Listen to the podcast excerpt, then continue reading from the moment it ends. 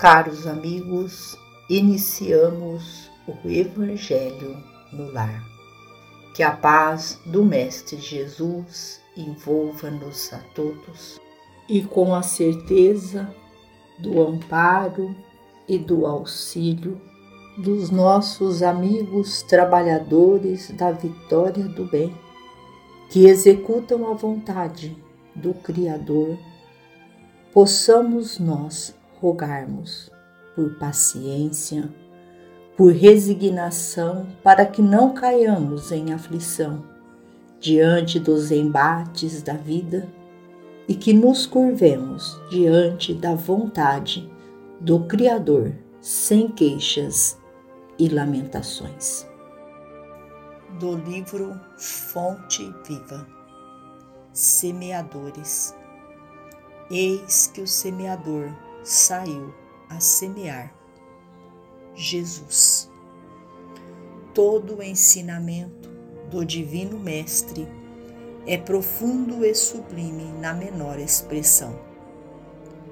Quando se dispõe a contar a parábola do semeador, começa com o ensinamento de inestimável importância que vale relembrar não nos fala que o semeador deva agir utilizando-se do contrato com terceiras pessoas, e sim de que ele mesmo saiu a semear, transferindo a imagem para o solo do espírito, em que tantos imperativos de renovação convidam os obreiros da boa vontade a santificante lavoura da elevação, somos levados a reconhecer que o servidor do Evangelho é compelido a sair de si próprio a fim de beneficiar corações alheios.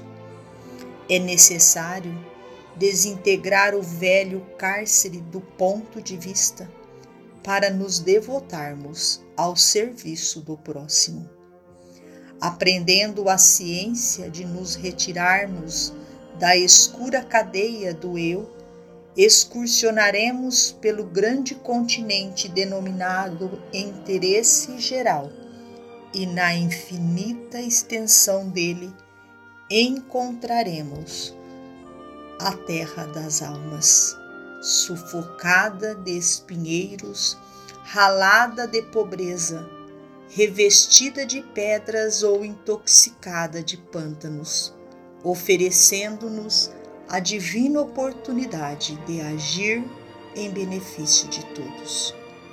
Foi nesse roteiro que o divino semeador pautou o ministério da luz, iniciando a celeste missão do auxílio entre humildes tratadores de animais e continuando-a com os amigos de Nazaré e os doutores de Jerusalém, os fariseus palavrosos e os pescadores simples, os justos e os injustos, ricos e pobres, doentes do corpo e da alma, velhos e jovens, mulheres e crianças.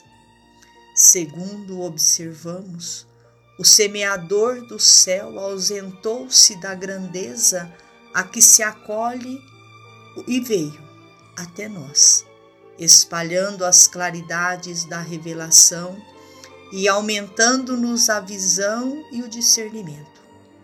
Humilhou-se para que nos exaltássemos e confundiu-se com a sombra, a fim de que a nossa luz pudesse brilhar embora lhe fosse fácil fazer-se substituído por milhões de mensageiros, se desejasse. Afastemo-nos, pois, das nossas inibições e aprendamos com o Cristo a sair para semear. Emmanuel.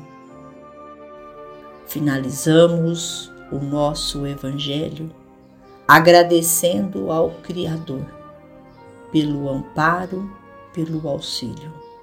E a todos os nossos irmãos que compartilham conosco, doando a cada um de nós estas energias, este bálsamo que alimentam o nosso ser, a nossa alma. Fiquem com Jesus e até amanhã, se Deus assim o permitir.